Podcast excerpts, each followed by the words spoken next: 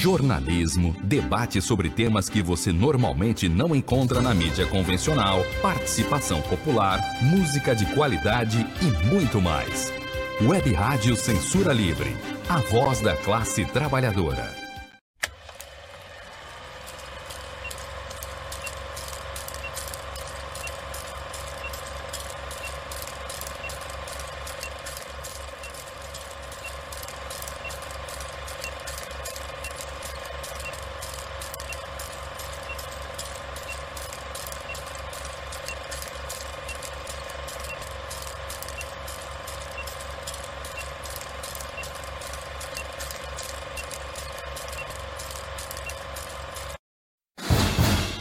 Cinema Livre. Tudo sobre o mundo da sétima arte. Apresentação: Wellington Macedo.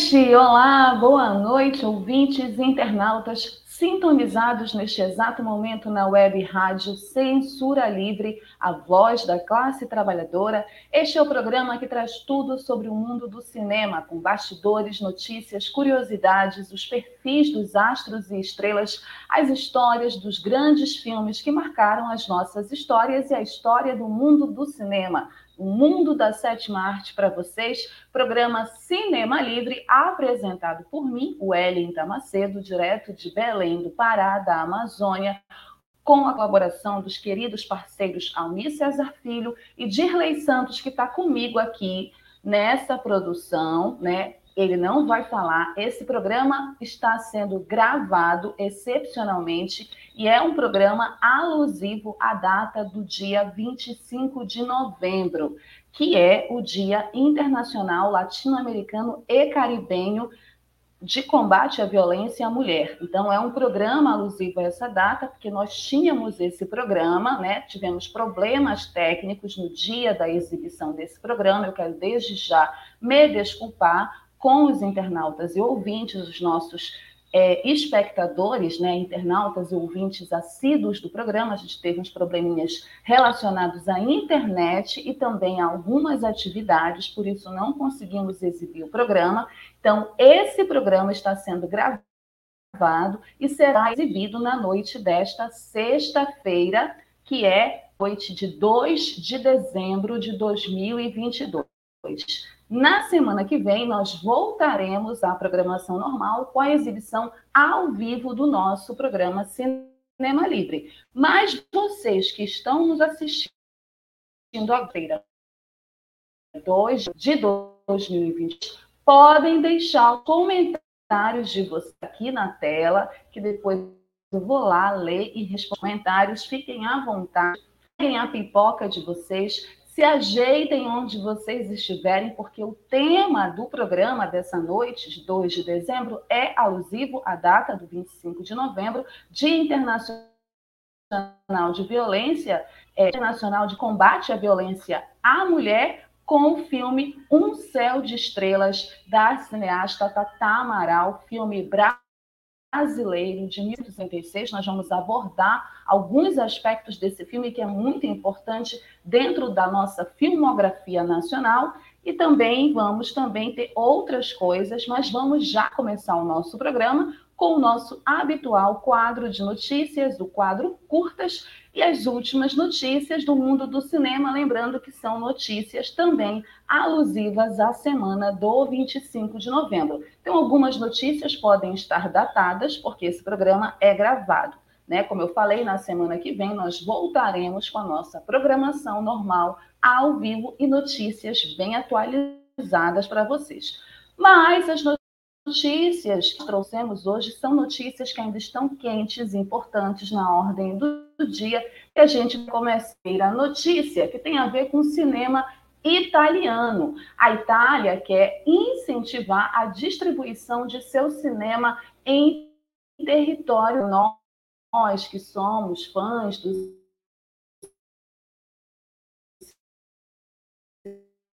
cinema Nacional das Indústrias Cinematográficas Audiovisuais Multimídias, a ANICA, da Itália, anunciou um novo plano de subsídio para a distribuição do novo cinema italiano no Brasil. Ainda de acordo com o portal Terra, a informação foi divulgada pelo italiano Roberto Stabile, que é o responsável pelas relações internacionais da ANICA durante um evento promovido pelo Festival de Cinema Italiano em São Paulo, que ocorreu na passada. Ocasião, o Stabile apresentou a Italian Screen, que é uma iniciativa para o Ministério do Exterior e da Cooperação Nacional, além dos estudos cinematográficos Cinecittà, para fomentar a distribuição de filmes italianos nas salas de exibições brasileiras. E aí ele falou de muitos distribuidores brasileiros que eles gostam dos filmes italianos, mas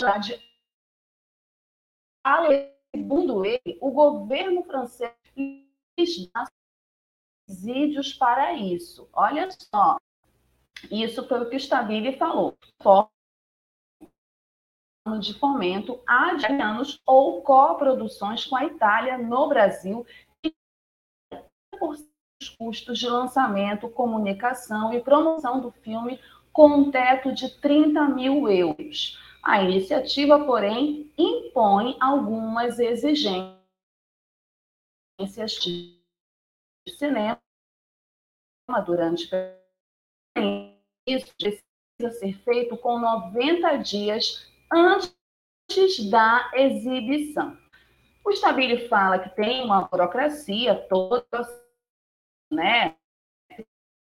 Que é mais é, todas as agências, o reembolso por parte do IP chega de 90 dias. É a conclusão estabelece a iniciativa cultura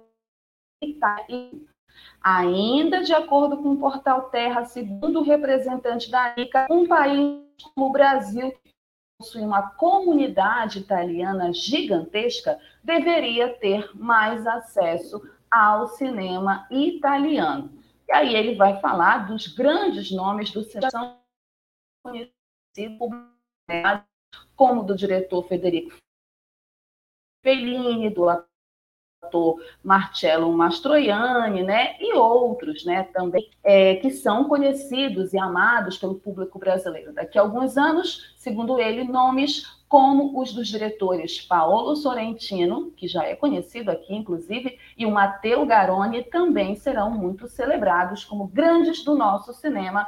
É a expectativa do estabile. Gente, eu acho muito interessante essa notícia, porque tem a ver também com a possibilidade da gente ter acesso a um cinema italiano mais atualizado, às produções mais atualizadas do cinema italiano, mas isso também é um exemplo do que a nossa indústria do audiovisual brasileiro deveria fazer lá fora, né? A, gente também tem que se organizar enquanto trabalhadores do audiovisual brasileiro para melhorar a distribuição dos nossos filmes aqui dentro, sobretudo em regiões como essa que eu estou aqui, a Amazônia, o Norte, que é sempre deixada de lado quando as grandes produções são lançadas, porque ficam muito concentradas no eixo Rio-São Paulo, mas também a gente tem que pensar no fortalecimento da nossa indústria.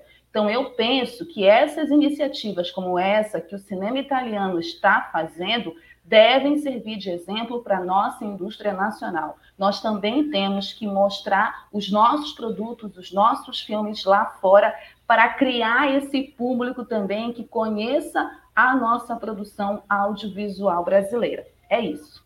Gostou da notícia? Deixa o teu comentário aí e me diz o que, que tu achas dessa iniciativa do cinema italiano aqui no Brasil. Vamos seguir com o quadro curto, as notícias notícias. Essa segunda notícia é sobre o nosso principal prêmio do cinema independente, que é a prévia do maior prêmio da indústria do cinema, o Independent Spirit Awards. Saiu a lista do principal prêmio do cinema independente, Spirit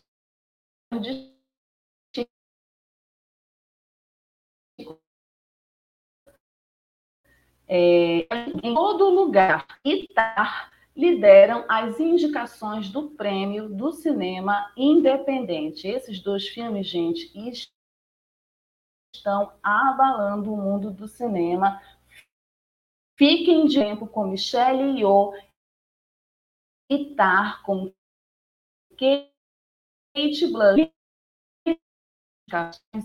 Os prêmios Spirit, anunciadas na última terça-feira, 22 de novembro, destacando-se entre a seleção de filmes independentes para ficar de olho nesta temporada de Spirit Awards, prêmio que considera filmes de baixo e médio orçamento até 30 milhões de dólares. Gente, isso aqui é uma fortuna para a gente, né? Mas para lá é considerado baixo orçamento ele anunciou oito indicações à produção Sci-Fi de IO, que aborda universos paralelos surrealistas, e sete indicações ao drama de Blush, que se passa no competitivo mundo da música clássica. Eu muito afim de assistir esses dois filmes. Ambos os títulos concorrem com O Homem Saltem, outro filme interessante. O longa do, de Pola, inclusive, ele foi escolhido para receber o prestigioso prêmio Robert Altman por direção, direção de elenco e elenco. Ainda segundo o portal de notícias UOL, os três filmes saem na frente na corrida pelo Oscar será realizada em março de 2023, mês meu aniversário, inclusive, uma semana após o Spirit Awards. Vocês percebem agora por que, que o Spirit Awards hoje é considerado o pré, a prévia do Oscar, né? Porque muitos filmes, inclusive, se vocês forem fazer uma pesquisa, a maioria dos filmes que ganharam Independent também ganharam Oscar. E depois é, do Globo de Ouro ter sido meio que defenestrado, né? Enfim, desmoralizado enquanto premiação, o Independent, né, o Spirit Independent Awards acaba sendo esse prêmio que acaba revelando os prováveis vencedores do Oscar. Tudo em todo lugar ao mesmo tempo fez seis, perdão, fez 100 milhões de dólares de bilheteria em nível mundial, o que o torna o maior sucesso de distribuidora da distribuidora independente A24. No filme, uma família de chineses americanos, dona de uma lavanderia passa por uma auditoria de vilão. Gente, eu achei bárbaro com a somente famosa maestrina Lídia Tar, que não deixava nada entrar no caminho do avanço de sua carreira. O Homem Tolkien, cujo elenco inclui Claire Foy, Rooney Mara e Frances McDormand, é um drama sobre mulheres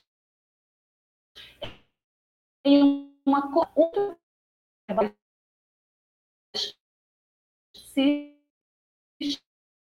sistêmicos. E vai bombar, hein? Com o Timothy Chalamet, que vai estrear agora, e também o drama africano All Father the Devil. As oscarizadas Blush e Io foram indicadas por sua atuação em suas respectivas obras, enquanto concorrem com as buscavam única, original, provocativa e uma diversidade tanto dentro como fora da tela. Gente, os Spirit Awards serão entregues em uma grande tenda montada na praia de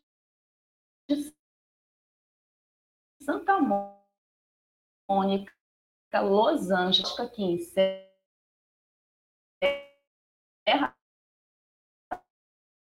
temporada. Então, marque vocês aí de março e 12 de março. 4 de março, Independent Spirit Awards, 12 de março, o Oscar. E vamos para a terceira notícia, que já está aí na tela, né? É, infelizmente, uma notícia triste para o mundo da música. Nós estamos perdendo grandes nomes da música, da cultura brasileira. E semana passada nós perdemos o nosso tremendão, né, o homem gigante e doce do rock e da música brasileira da Jovem Guarda. Morreu o ícone da Jovem Guarda, Erasmo Carlos, aos 81 anos. E para vocês que não sabem ou não lembram, o Erasmo não era só um cantor, ele também era ator e fez cinema. Então a gente vai conhecer um pouquinho da trajetória do Erasmo como ator de cinema, né? Do portal de cinema Adoro Cinema. Além de cantor e compositor, Erasmo Carlos também teve uma carreira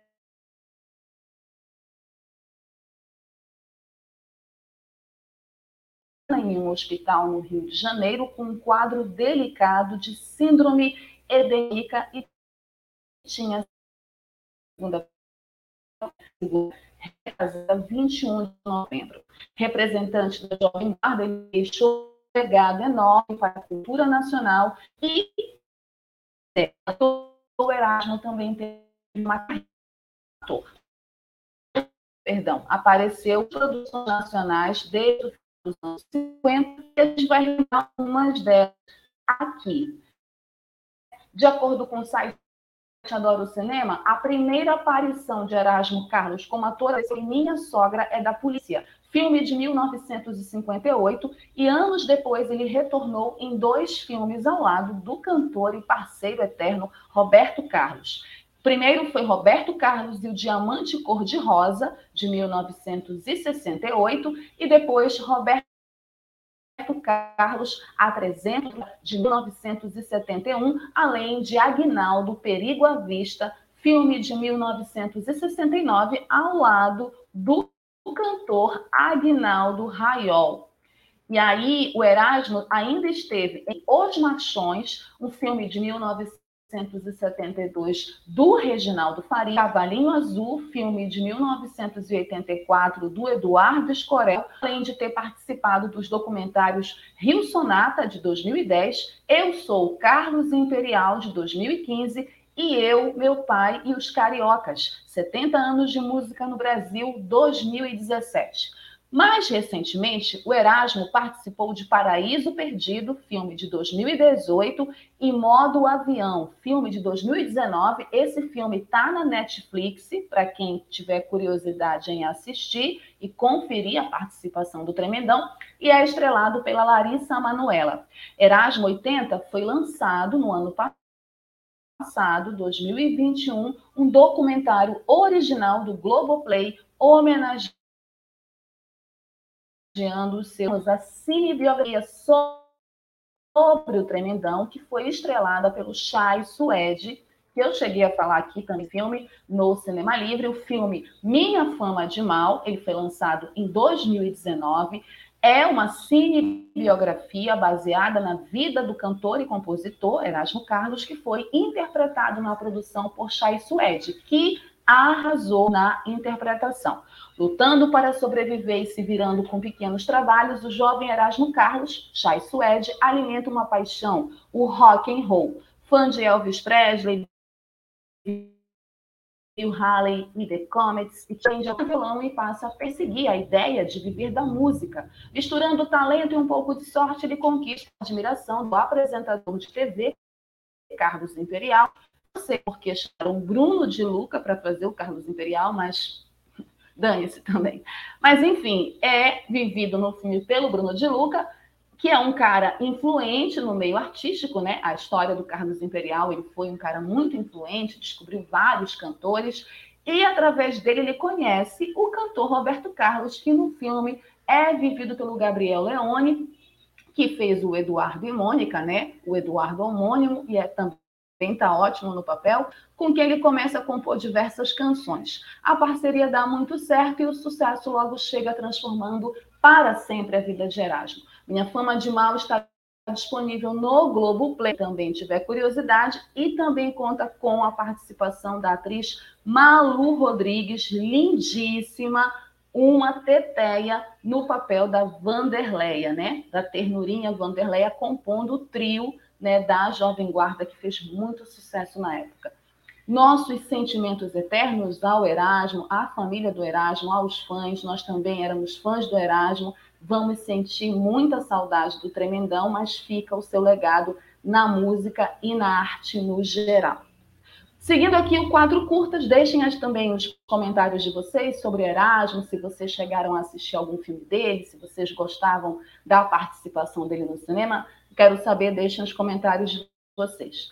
Seguindo aqui com o quadro curtos para a notícia, porque é notícia sobre o festival, né? Aconteceu o segundo Festival de Cinema de Viçosa, em Minas Gerais, um festival muito importante, cinema mineiro, para o áudio aconteceu há duas semanas, a gente vai falar dele, né? Já foi um evento que rolou, mas vamos falar um pouquinho dele, porque foi no final de semana passado, sexta, sábado e domingo, que aconteceu o segundo Vicine, que é o Festival de Cinema de Viçosa. Além das atividades relacionadas ao setor audiovisual, o evento também contou com atrações musicais. A programação aconteceu integralmente na Estação Cultural Hervé Cordovil, tanto no auditório quanto na parte externa. Todos os três dias de festival incluíram a exibição dos 30 filmes concorrentes da Mostra Nacional voltados para curtas-metragens brasileiros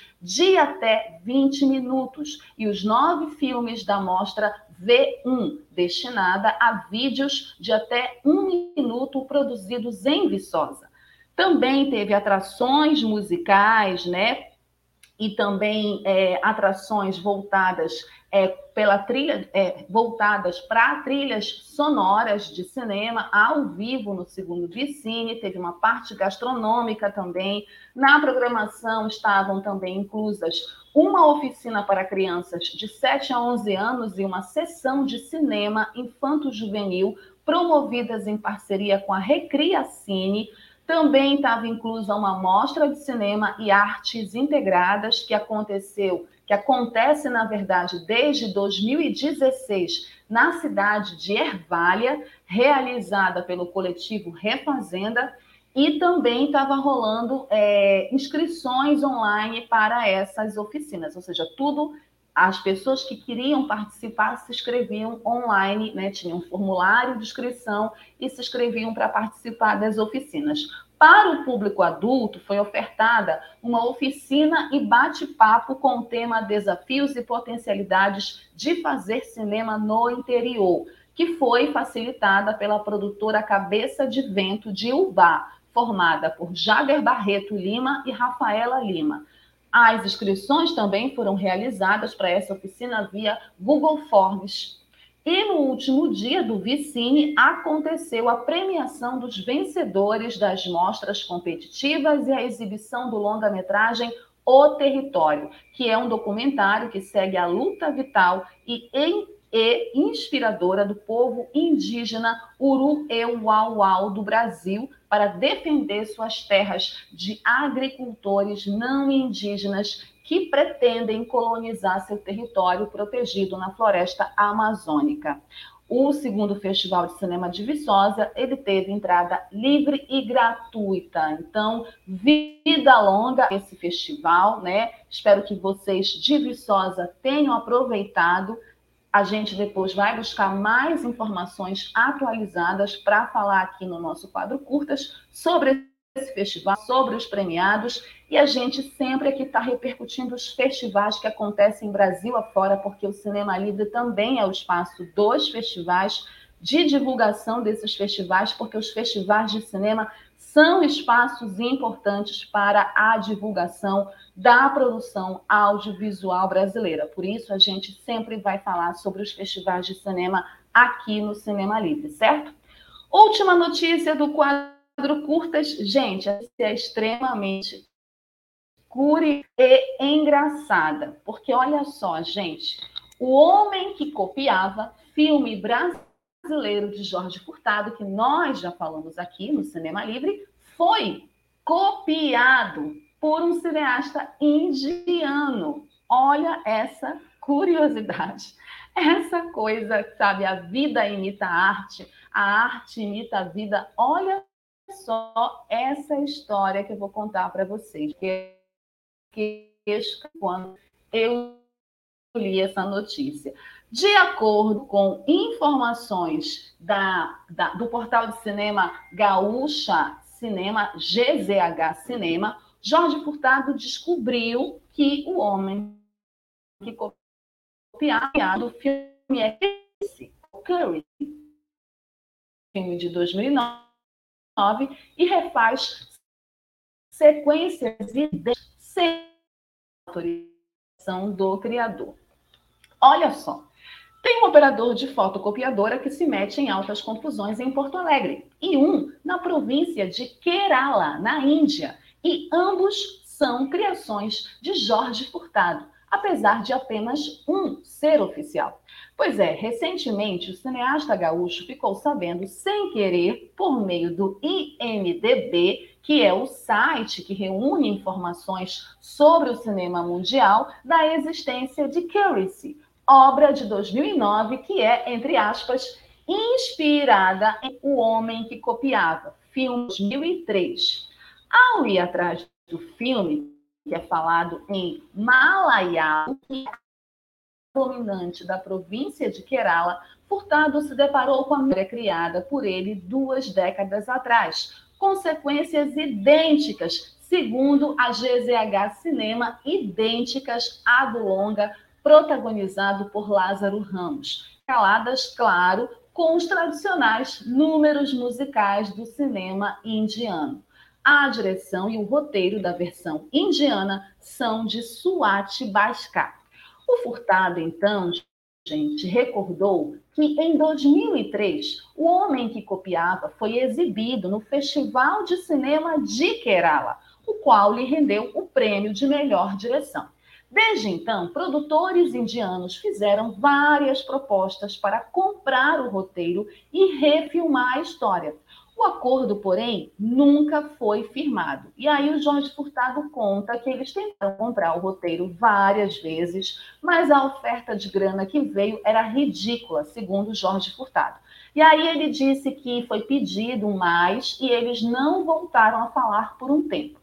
Então, o Jorge Furtado disse que esqueceu seu e que agora ele ficou sabendo que eles tinham feito o filme mesmo assim, copiando Conto Furtado, destacando que desde o ano em que Curious foi lançado, os indianos voltaram a fazer ofertas pelo roteiro para fazer versões em outras línguas, uma vez que o país, a Índia, possui vários idiomas.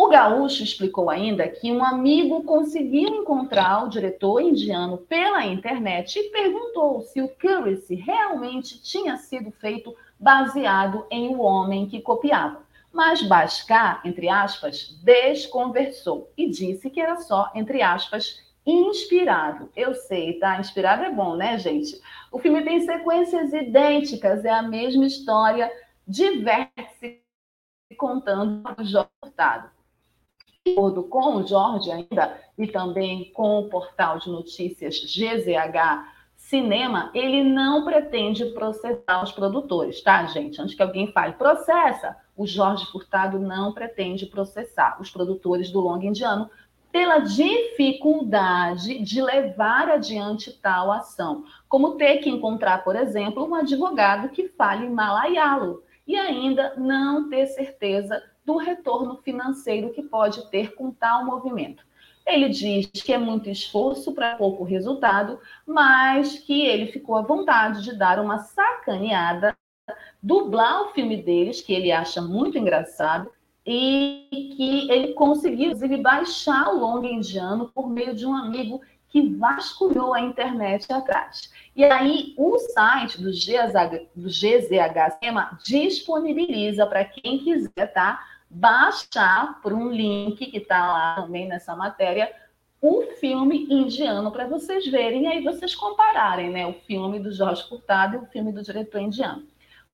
Para finalizar, o cineasta gaúcho reconhece que mesmo com o roteiro modificado para ficar um pouco mais careta, o filme tem uma boa sacada. E aí ele fala de algumas mudanças de cena, né? O GZH chegou a entrar em contato por meio de redes sociais na quinta-feira, 17 de novembro, com o diretor Suati Bascar, mas até o fechamento da matéria não tinha obtido retorno. Para que o Homem que Copiava foi o segundo longa-metragem dirigido por Jorge e não por refilmagem em lugar nenhum do mundo. Pelo menos uma refilmagem oficial.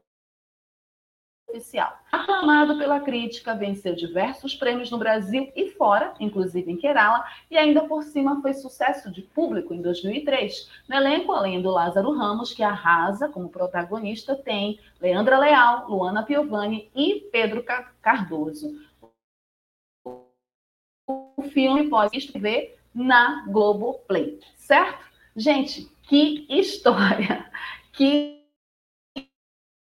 história! Olha só, o cinema, olha só a sociedade, a indústria cultural pop, nada se cria, tudo se copia, inclusive o homem que copiava. É isso, gente. Com essa notícia, botem nos comentários o que, que vocês acharam dessa notícia, qual a opinião de vocês, se vocês acham que o Jorge Furtado tinha que processar o diretor indiano. Eu acho que não, gente. Deixa o filme lá. Eu tô curiosa para assistir essa versão indiana de O Homem que Copiava, porque eu adoro, inclusive, O Homem que Copiava. Deixem o comentário de vocês aí, a opinião de vocês. Depois eu vou lá olhar. Vamos agora encerrar para um breve intervalo e na volta Vamos falar do tema da semana, que é violência, né? Combate à violência à mulher, com o filme Um Céu de Estrelas. Já volto. Jornalismo, debate sobre temas que você normalmente não encontra na mídia convencional, participação popular, música de qualidade e muito mais. Web Rádio Censura Livre, a voz da classe trabalhadora. Para manter o projeto da Web Rádio Censura Livre de uma mídia alternativa, buscamos apoio financeiro mensal ou doações regulares dos ouvintes, de amigos e parceiros, já que não recebemos recursos de grandes empresas, políticos ou partidos. Seja um apoiador regular e ouça o agradecimento no ar durante as edições dos nossos programas. Sua ajuda é muito importante para nós. Enviamos prestação de contas mensal aos nossos apoiadores. Temos uma vaquinha virtual permanente.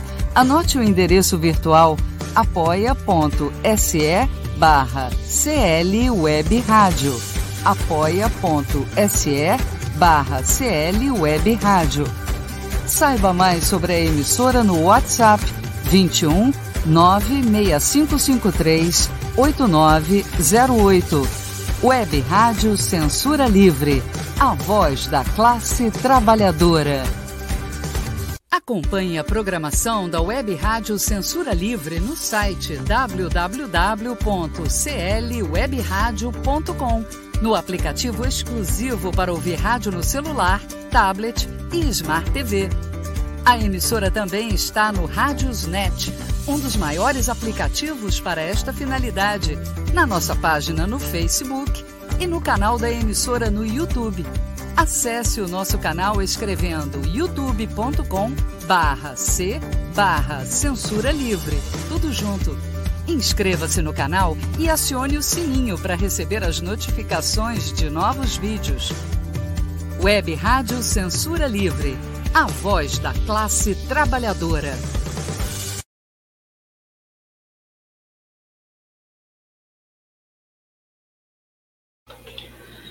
Voltamos, Web Rádio Censura Livre, a voz da classe trabalhadora. Participe da nossa campanha, apoie o projeto da Web Rádio Censura Livre, uma web rádio independente, autônoma, que constrói uma programação voltada para as lutas da classe trabalhadora e para discutir os assuntos diversos e importantes da sociedade. Nós temos uma programação diversa sobre jornalismo, economia, cultura, cinema, música, acessibilidade, né? E para essa programação crescer e a gente oferecer, inclusive, programas mais interessantes para vocês, ouvintes e internautas, nós precisamos do apoio de vocês. Então, participem da nossa campanha Apoie-se, nos sigam nas nossas redes sociais, Facebook, é, Instagram, Twitter. Nós estamos ao vivo no Twitter, no nosso canal do YouTube. Ative o sininho para receber as notificações. Compartilhem a nossa programação, compartilhem agora que vocês estão assistindo nessa noite de 2 de dezembro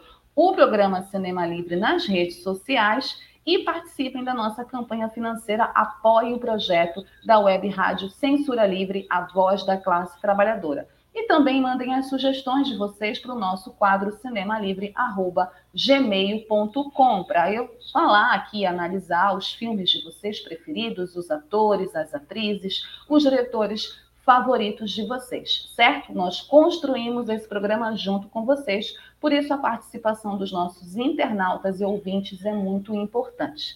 Seguindo aqui, olha, se estiver travando muito a internet, né, porque estava travando agora no primeiro bloco, que o Dirley me avisou, eu vou fechar a câmera, tá? Para a gente poder ter uma comunicação melhor e a gente poder tocar o programa. A internet às vezes falha, né? Enfim, faz parte. Mas vamos lá, vamos seguir aqui com o nosso segundo bloco e vamos para o nosso tema da semana. Como eu disse, para quem está chegando agora, esse programa está sendo gravado excepcionalmente. Nós não conseguimos exibi-lo na semana passada, então é um programa alusivo à data do 25 de novembro, o Dia Internacional Latino-Americano e Caribenho de Combate à Violência à Mulher. Esse dia, 25 de novembro, ele é conhecido assim, ele foi instituído em 1999 pela Organização das Nações Unidas para lembrar a memória das irmãs Mirabal, né? A Minerva, a Pátria e a Maria e da República Dominicana, que foram assassinadas na Rio, né? Ditaduras, aqui é a minha câmera, uma de América Latina, o nosso continente americano, e,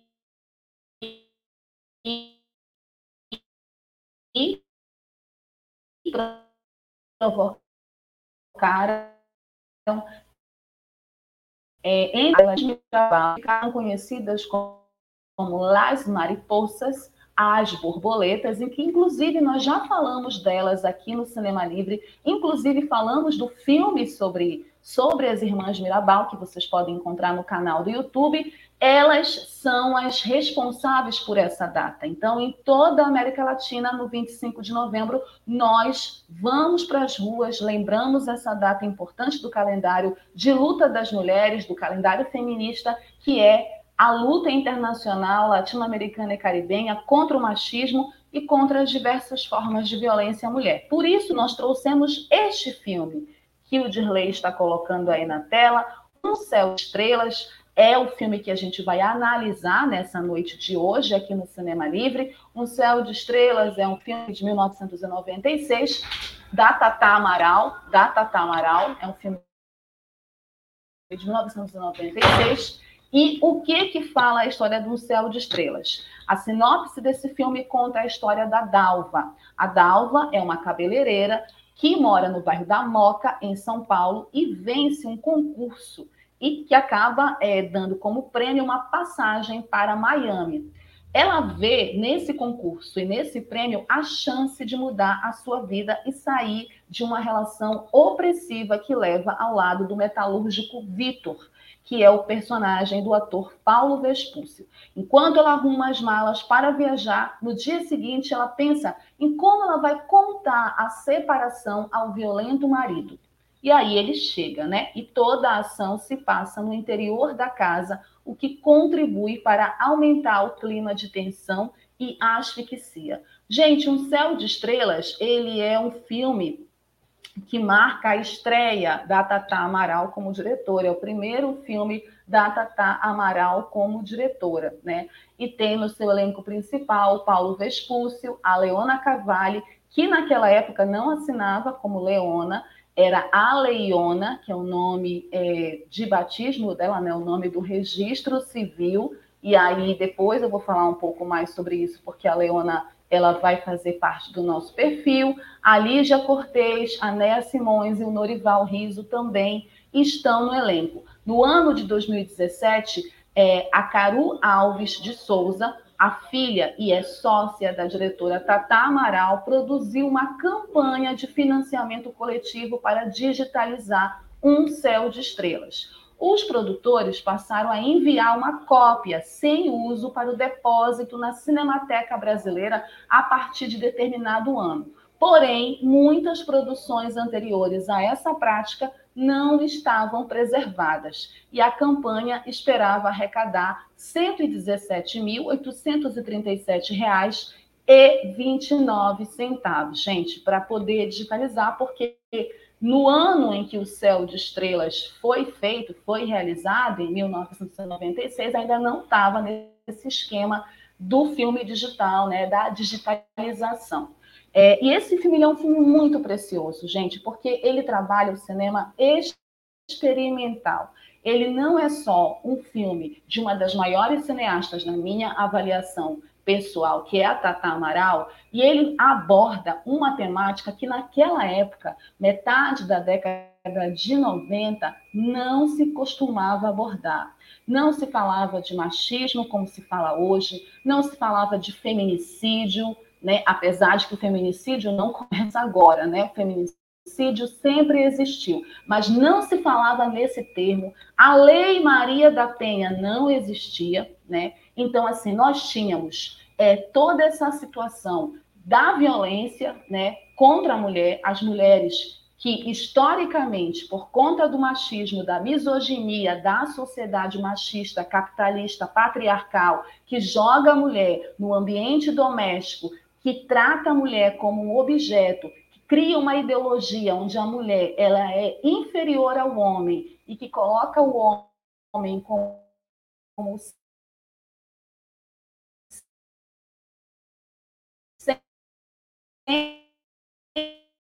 centro né, da sociedade de um cinema experimental, onde a Tatá ela vai trabalhar primeiro é, tecnicamente com closes, né, nos rostos dos atores. Ela vai criar um clima de tensão o tempo todo, vai trabalhar nessa metodologia da guerrilha que a gente chama no cinema, do cinema experimental, daquele cinema que coloca o telespectador dentro do filme. É um filme angustiante, é um filme que te asfixia, porque tu viras testemunha da história da Dalva, dessa mulher que quer sair dessa relação opressora, que tem essa relação tóxica, que também era um termo que não se discutia naquela época. A gente pode dizer, inclusive, que um céu de estrelas, que é até um nome assim contraditório para o que se passa na história, porque não é uma história romântica, né? É uma história de um amor tóxico, de um amor nocivo, é a luta de uma mulher para sair de uma relação tóxica, nociva, opressora, violenta onde o caminho é a tragédia, né? Então, é, a metodologia utilizada pela Tata Amaral nesse filme é uma metodologia que prima pelo, pela questão do documental, né? Então, a gente tem na abertura do filme também um prólogo, né? Onde o telespectador conhece o ambiente onde a história vai se passar, que é o bairro da Moca, em São Paulo. Então, você conhece aquela história, você se ambienta, você vê pessoas reais ali, né? Então, é de fato um recorte da realidade que principalmente as periferias das grandes cidades, as mulheres pobres das periferias da grande cidade vivenciam todos os dias. Essa violência machista sistêmica, essa violência machista naturalizada historicamente, socialmente, onde no final, quando a mulher é morta, a mídia inclusive diz que o homem matou por amor, porque ele amava demais aquela mulher. Quem nunca ouviu isso? Então, o filme Um Céu de Estrelas retrata exatamente isso. Então, a gente tem a Tatá, né, trabalhando, utilizando é, planos, né, como eu falei, closes, planos muito próximos, muito próximos do rosto das personagens, da Dalva e do Vitor, principalmente, né, da Leona e do Paulo Vespúcio, que são os protagonistas da história, para dar essa ideia é, para o espectador da tensão né, e da asfixia que aquela relação toda é, envolvia, né, para dar ao espectador esse sentimento que a qualquer momento, inclusive, uma tragédia estava prestes a acontecer. Então, a câmera ela fica em movimento constante o filme todo. Ela trabalha nessa sequência de um filme ficção documental, então mistura esses estilos, né? A gente tem esse dispositivo do documental dentro do filme, que é para dar mesmo esse choque, né? A realidade que é próxima que é parecida, né, ou viveu uma história parecida com a história da Dalva. Então, a e a vai crescendo aos poucos, né? Na medida que a Dalva tem que contar né, o que vai acontecer, que ela quer sair da relação, que ela não quer mais. É, e aí vai crescendo essa tensão porque o personagem do Paulo Vespúcio não aceita o fim da relação. E aí ele, ela vai tocar né, nisso que eu falei que não se falava na década de 90, que é a questão do feminicídio, que é a questão do homem não aceitar o fim de uma relação e ameaçar a vida dessa mulher porque não aceita perder essa mulher, porque trata essa mulher como um objeto, né, como um objeto seu, como algo que pertence a ele. E nós temos na história policial, na história da nossa sociedade, nas novelas, em outros filmes, na literatura, exemplos, mas a gente tem principalmente exemplos reais. Tem uma cena no O Céu de Estrelas, que é ali no, quase no final do filme, né, quando está indo para o ápice do filme e tudo mais, se encaminhando para o ápice do filme, que é uma cena que muitos que assistiram o filme vão lembrar de uma cena real que aconteceu, uma cena em que o personagem do Paulo Vespúcio ameaça é, a personagem Dalva, né, da Leona Cavalli, e a polícia está cercando tudo, né, para invadir. Polícia foi chamada, é chamada, né, e cerca a casa, cerca o bairro todo para invadir, né, porque ele está fazendo a dalva de refém. É muito emblemática e ela lembra muito é, uma história real que aconteceu também no estado de São Paulo com uma garota chamada Eloá. É, esse caso da Eloá, que foi sequestrada pelo próprio namorado, que também não aceitava o fim da relação e acabou em tragédia. Também foi uma cena uma situação que foi espetacularizada. Então, a gente tem também no filme o acontecimento, que é algo também que acontece dentro dessa sociedade de que a violência acaba é, proporcionando para a mídia. A mídia ela bebe muito dessa violência, sobretudo da violência machista.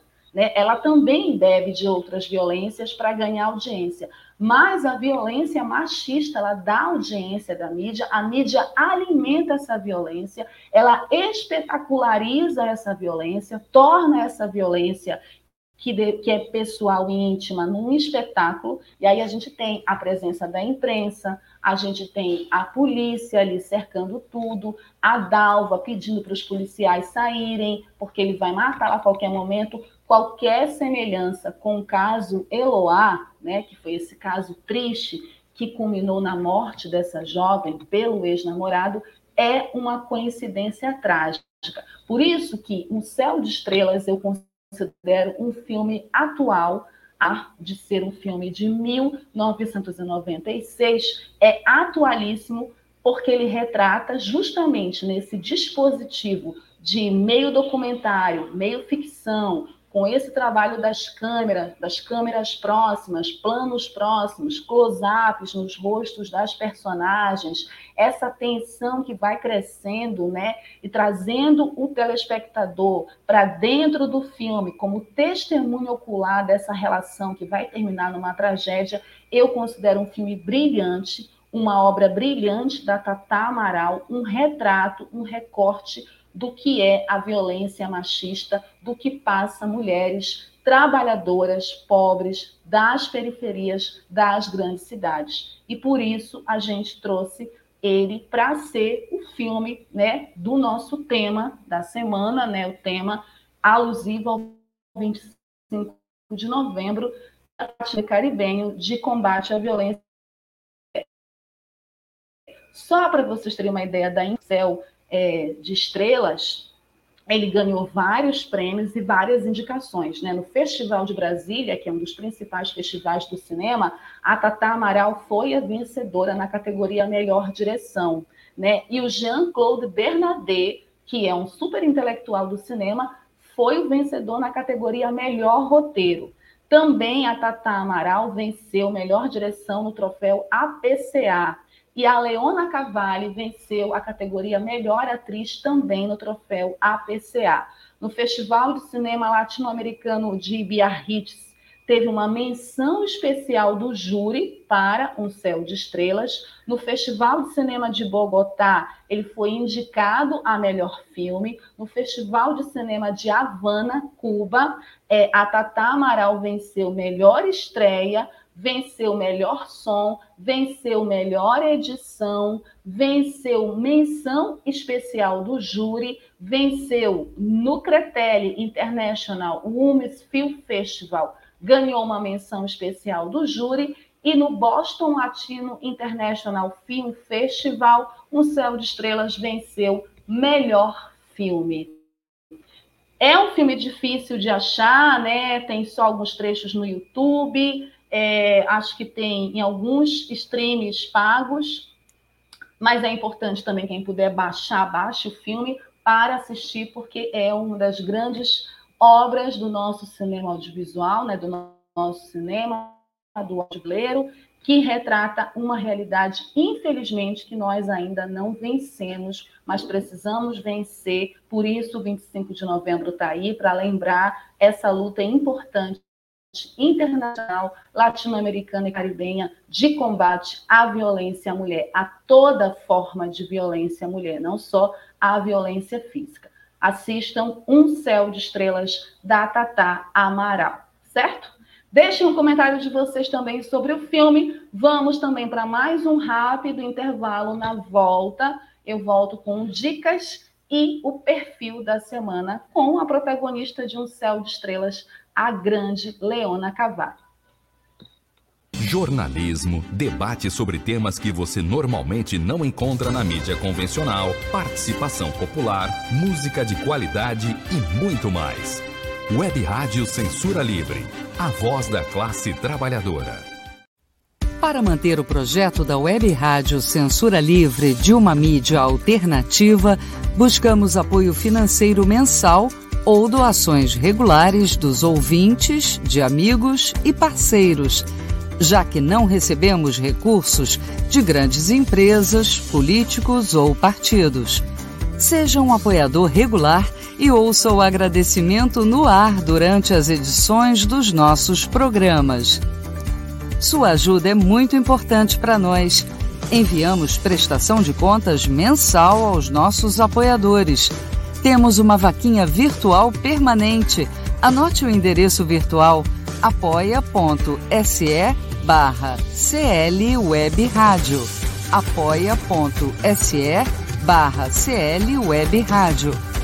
Saiba mais sobre a emissora no WhatsApp 21 96553 8908. Web Rádio Censura Livre. A voz da classe trabalhadora.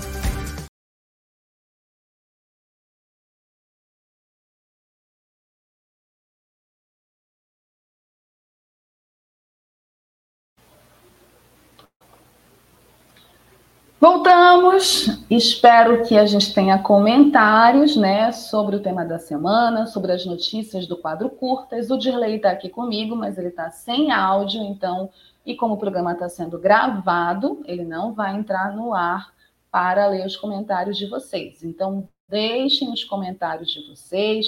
Apoiem mais uma vez o nosso projeto da Web Rádio Censura Livre, a voz da classe trabalhadora, o nosso projeto de Web Rádio independente, para que, inclusive, eu possa ler o nome de vocês e mandar um beijo e um abraço. Daqui a pouco eu vou ler o nome dos nossos apoiadores. E vamos seguir aqui com o nosso programa, ainda nesse último bloco, porque, como o nosso tema é alusivo ao 25 de novembro, Dia Internacional Latino-Americano e Caribenho de Combate à Violência à Mulher, nós trouxemos o filme O Céu de Estrelas, da Tatá Amaral, para fazer a análise. Agora, no nosso quadro Dicas, nós trouxemos também cinco filmes que abordam né, essa questão da violência da mulher de diversas formas também e que também são filmes importantes para vocês, internautas e ouvintes que não assistiram, que queiram assistir, assistam, né, para terem mais informações. São mais recortes importantes que o cinema se debruça nesse assunto, nesse tema que é tão delicado, que é um tema social e é um problema coletivo de todos nós. Então a gente vai para o quadro Dicas com cinco filmes né, que falam também sobre violência à mulher. E o primeiro filme que a gente vai apresentar aqui é um filme que é um dos clássicos de um dos maiores cineastas estadunidenses da sétima arte, né? Alice não mora mais aqui é um filme de 1974 dirigido pelo Martin Scorsese e é uma espécie de road movie, né? Esse filme é, que também tem esse estilo mais documental, né, mais de estrada, é, e que conta a história da Alice Hyatt, vivida pela Ellen Burst, que fez um belíssimo trabalho nesse filme e foi a vencedora do Oscar de melhor atriz por esse papel. É, a protagonista, a Alice, ela é, ela é uma mulher que fica viúva após perder o marido, um motorista de caminhão, em um acidente. Com um filho para criar, ela luta pela sobrevivência, primeiramente como cantora, mas em virtude de um relacionamento abusivo com Ben Everhart, que é vivido pelo maravilhoso Harvey Keitel, foge da cidade e vai trabalhar como garçonete em outra localidade dos Estados Unidos. E lá ela se envolve com David, vivido também pelo maravilhoso Chris Christopherson, um fazendeiro divorciado. Filme, gente, é um filme dos 80, ele é pioneiro nessa questão da mulher enquanto um ser da sua vontade, né? É uma mulher que luta contra a opressão que ela vive pessoal, mas também luta contra a opressão da sociedade. Então, esse filme ele é muito emblemático para mostrar os preconceitos da sociedade contra essa mulher que é a personagem da Ellen Bush, que ela arrasa no papel, por isso venceu o Oscar. Alice não mora mais aqui é uma alusão a essa Alice que a sociedade conhecia e a uma nova Alice que surge se insurgindo contra o machismo nas pessoas, mas contra o machismo da sociedade. É um filmaço, gente, assistam. Ali, aqui, nossa primeira dica aqui no nosso quadro Dicas. A nossa segunda dica é também um filmaço, é um filme com a minha geração, um clássico dos anos 90, com grandes atrizes, que também vai abordar essa questão da violência de gênero e outros temas sociais. Tomates Verdes Fritos, filme de 1991, dirigido pelo John Avnet, né, que é o diretor, com essas filhosas, né, a saudosa Jessica Tende, é, a Mary, a Mary, nossa, esqueci agora o nome dela. Deixa eu ler aqui o nome dela, porque eu esqueci o nome de todo mundo, branco. Mas eu vou falar já já. A história do filme é sobre a Evelyn Coach. A Evelyn Coach visita um parente em um lar de repouso para idosos e lá ela encontra a Nini Treatgood, que é uma senhora, uma senhorinha fofa. E a Jéssica Tende, gente, eu lembro que eu tinha muita raiva dela, porque anteriormente ela tinha feito Conduzindo Miss Daisy. E eu achava ela uma racista escrotona no filme, né? Ela era, na verdade. Então eu tinha um ranço dela. Quando eu vi Tomates Verdes Fritos, acabou meu ranço da Jéssica Tende. Ela é uma senhorinha fofa que atrás a uma nova perspectiva através de contos do seu passado, dando a Evelyn confiança para mudar a sua própria vida também de uma mulher opressora, opressiva, perdão, de uma mulher oprimida, tá? Não é nem opressora nem opressiva. A Evelyn é uma mulher oprimida na sua relação conjugal e na sociedade. Tomates verdes fritos é alusão ao um prato, e ele fala dessa questão das mulheres, né? Além, como eu falei, da Jéssica Tende, a saudosa Jéssica Tende, lembrei, a Mary Stuart Masterson, que é essa loirinha aí que marcou os anos 80 também, e tá maravilhosa no filme. A Kate Bates, maravilhosa, de Louca Obsessão, puta atriz, e a Mary Louise Park, né? Então ela vai contar a história de amizade da Mary Stuart Masterson e da Mary Louise Park. E aí, nessa história que ela conta para a personagem da Kate Bates, ela vai abordar essa questão da violência de gênero. Essa história vai ser o gatilho que a personagem da Kate Bates vai precisar para lutar e para resolver seus problemas dentro das suas relações pessoais. É um filme lindíssimo, é um filme poético, é um filme cheio de analogias, de alegorias que fala de violência de gênero, mas também fala de racismo, fala de homossexualidade, fala de um monte de coisas importantes que estão na ordem do dia, mas que na década de 90 não eram tão faladas assim. Por isso que é um clássico. Tomates verdes fritos. Nossa segunda dica aqui no nosso quadro Dicas. A nossa terceira dica não é um um filme tão conhecido assim, mas é um filme muito interessante que eu resolvi trazer aborda outra perspectiva dentro dessa questão da violência contra a mulher. Para sempre Lila, Lilia, para sempre Lilia. Esse filme, ele é um filme de 2002. Ele é dirigido pelo Lucas Muldisson. Lucas Muldisson. E ele é baseado, gente, numa história real. Né? Esse longa-metragem ele é sueco, né? E ele retrata a vida da Lilian. A Lilian é vivida pela atriz Oksana Akishina. Ela é uma adolescente de 16 anos que vive na Rússia após o fim da União Soviética. Então, é um filme que tem também esse contexto histórico. E aí o que acontece com a Lilia? Ela é abandonada pela mãe, que viaja para os Estados Unidos com um novo namorado, sozinha e miserável. A garota não encontra outra alternativa para sobreviver que não a prostituição. O seu relacionamento com os clientes é pautado pela violência e objetificação da mulher. A Lilia então conhece o Andrei, que é o Pavel Ponomariov, né? E ele a leva para a Suécia na promessa de uma vida, de uma vida melhor. É, esse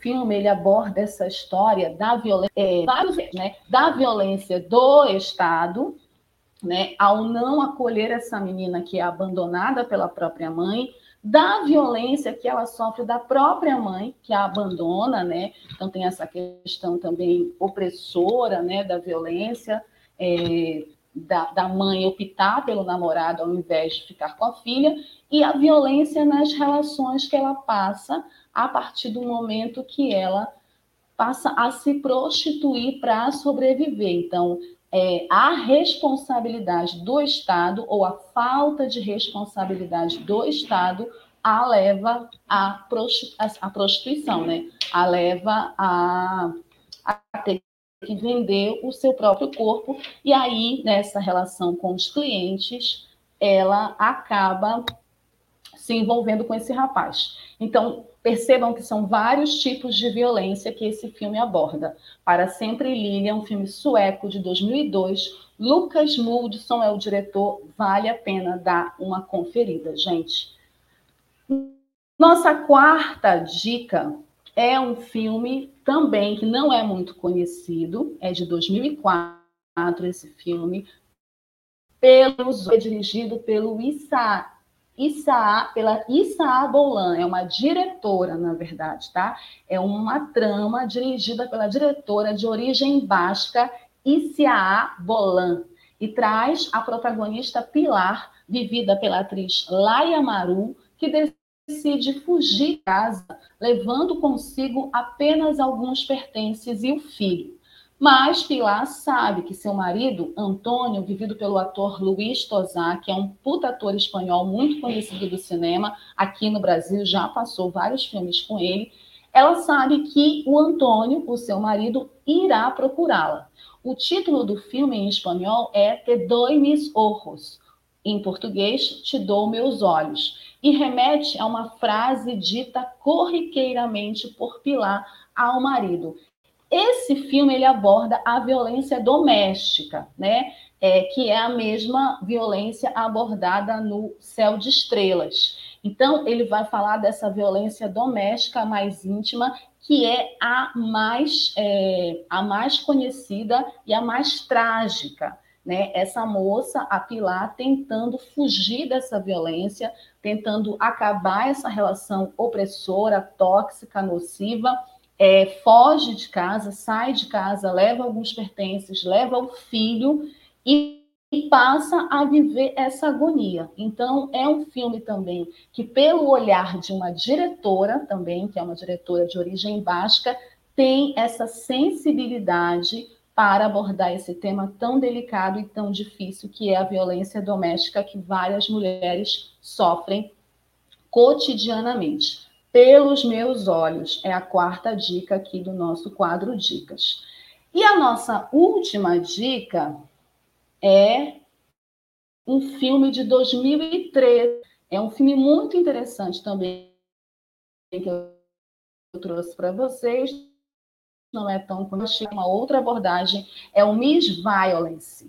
Miss Violence é um filme de 2013, é uma produção grega dirigida pelo Alexandros Avranas. E ele conta, essa produção grega conta a história de uma família formada por avô, avó, filhas e netas que moram em um pequeno apartamento. Um dia, ao comemorar o aniversário de 11 anos da pequena Angelique, vivida pela atriz Chloe Bolota, a família é surpreendida pelo suicídio da garota. Olha só, gente, que drama. Ela se joga pela janela no dia do aniversário de 11 anos dela. Aí, a investigação realizada pelos próprios espectadores, ou seja, os próprios espectadores acabam também se envolvendo, porque o filme acaba também tendo essa relação de cumplicidade com os espectadores, é uma investigação realizada em paralelo à polícia e à assistência social e acaba mostrando que essa menina tinha uma rotina de abusos físicos e psicológicos, não só ela, mas esses abusos físicos e psicológicos aconteciam contra as mulheres da casa. E aí a gente remete a esses tipos de violência que eu falei no início do programa, né, que tem tudo a ver com a data do 25 de novembro. Esses abusos constantes, principalmente os abusos psicológicos, que são sutis, que muitas vezes nós mulheres não percebemos, que a sociedade no geral não percebe, naturaliza e que vai crescendo, crescendo e adoecendo essas mulheres ao ponto dessa garotinha de 11 anos, no dia do seu aniversário, se suicidar. É um drama, gente, é bem interessante, pesado, mas importante porque é um recorte dessa realidade que muitas vezes a gente, principalmente a sociedade machista, né, que não existe no vazio, não quer enxergar, ou só enxerga quando a tragédia está posta. Miss Violence, 2013, Alexandro Avranas, filme grego, uma dica muito bacana para vocês assistirem, certo?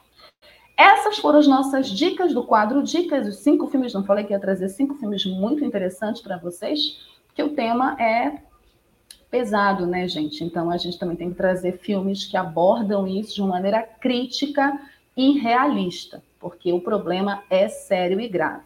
E para terminar, vamos perfil.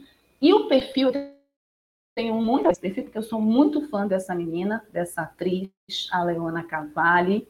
A Leona Cavalli, que é a protagonista de Um Céu de Estrelas, a Leona Canedo da Silva nasceu em Rosário do Sul em 6 de novembro de 1969. Né? Rosário do Sul é um município brasileiro do estado do Rio Grande do Sul. Ela é gaúcha, tchê. E ela é mais conhecida como Leona Cavalli. Ela é uma atriz e diretora teatral brasileira. Ela é ganhadora de vários prêmios, incluindo um prêmio APCA, dois prêmios Qualidade Brasil, um prêmio Shell e um prêmio Guarani, além de ter recebido indicações para três prêmios Grande Otelo, que é o grande prêmio do nosso cinema, né, o maior prêmio do nosso cinema, né, que é o nome de um dos maiores astros do nosso cinema. A Leona é, é super atriz, do cinema, da televisão e do teatro. A Leona ela fez a sua estreia no teatro profissional aos 16 anos, participando de uma montagem de Valsa número 6. Após estudar teatro na PUC em São Paulo, ela fez parte de outras montagens de peças clássicas, como Farsa de Inês Pereira e Alto da Barca do Inferno. Ai, eu amo essa peça. Ela recebeu a aclamação da crítica por sua performance no filme um Céu de Estrelas, como eu falei para vocês, de 1996, que é quando ela surge para a sétima arte brasileira, aclamadíssima pela crítica e pelo público, onde ela interpretou a cabeleireira Dalva, que vive um relacionamento sombrio e violento com o seu marido. Por seu trabalho, ela venceu Prêmio APCA, Melhor Atriz em Cinema, o Candango de Melhor Atriz pelo Festival de Brasília, além de ter recebido a sua primeira de quatro indicações ao Prêmio Guarani. Em 2009, ela passou a interpretar Geni na peça Toda Nudez Será Castigada, uma peça teatral muito conhecida, escrita pelo Nelson Rodrigues em 1965, pela qual ela venceu o Prêmio Shell de Melhor Atriz. Em 2002, ela foi elogiada por seu retrato ai, de uma das personagens que eu mais amo, a Blush, do Bois, na peça Um Bonde Chamado Desejo, do Bo ou do Bois, gente, eu não sei falar francês, tá? Então vocês me perdoem a pronúncia. A Blush, que foi eternizada no cinema pela a, a Vivian Lee, né, naquele filme clássico com Marlon Brando, e no teatro a Leona, a Leona Cavalli fez a Blush. Ela venceu o Prêmio Qualidade Brasil de Melhor Atriz em Peça de Drama. A Cavalli fez a sua estreia na televisão em uma participação especial na série Os Normais, na TV Globo, em 2002. No mesmo ano, ela atuou no filme Amarelo Manga, dirigido pelo Cláudio Assis. Por seu desempenho, é um filme muito pesado, Amarelo Manga. Não sei se eu falaria dele aqui no Cinema Livre, é muito pesado esse filme, tenho traumas. Mas ela está maravilhosa e pelo seu desempenho, ela recebeu novamente aclamação da crítica, vencendo o prêmio Guarani de melhor atriz coadjuvante e sendo indicada ao Grande Otelo de melhor atriz. As suas atuações nos filmes Carandiru, 2003, e Contra Todos, 2004, lhe renderam indicações da Academia Brasileira de Cinema ao Grande Otelo de melhor atriz coadjuvante e melhor atriz, respectivamente. Em 2007, ela interpretou a Justine na minissérie Amazônia, de Galvez a Chico Mendes, no seu primeiro papel de destaque na televisão, pelo qual venceu o prêmio Qualidade Brasil de Melhor Atriz de Minissérie. Ela também se destacou no personagem da prostituta Zarolha, na novela das 11, Gabriela, 2012, é nessa versão né, mais nova, com a Juliana Paz no papel, e no papel da vilã Gláucia, na novela do Horário Nobre Amor à Vida, de 2013. Em 2019, ela interpretou Teresa em Órfãos da Terra. Ela é filha de pai político, advogado e poeta, e de mãe professora. Ela tem três irmãos, tá? É, ela também, aos 10 anos, já viajava, tinha namorados já queria ser atriz. Ela foi uma adolescente rebelde. Aos 14 anos, viajou é, para o Rio de Janeiro, onde assistiu a primeira grande peça, A Divina Sara, com a Tônia Carreiro, e em seguida no Teatro São Pedro, em Porto Alegre, ela assistiu As Lágrimas Amargas de Petra von Kar, com Fernanda Montenegro e Renata Sorrá. E brincando em cima daquilo com a Marília Pera. Ela só assistiu a Giva, gente, só isso.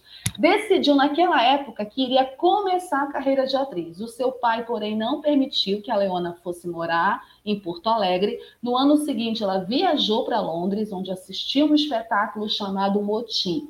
Depois da peça, ela ligou para o pai e disse que ficaria morando em Londres e que desejava ser atriz. Disse que só voltaria ao Brasil para morar em Porto Alegre e fazer teatro. E o pai então permitiu. Isso é que é uma menina determinada.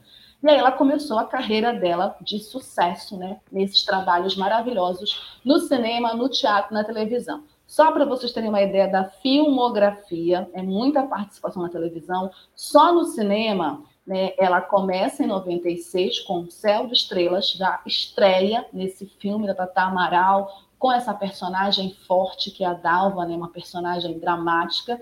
É, depois ela vai fazer em 97 O Trabalho dos Homens, que é um curta-metragem onde ela faz uma mulher que é estuprada. Em 99 ela faz A Ilha. Em 2000 ela faz Através da Janela. 2002 Amarelo Manga. 2003 Carandiru.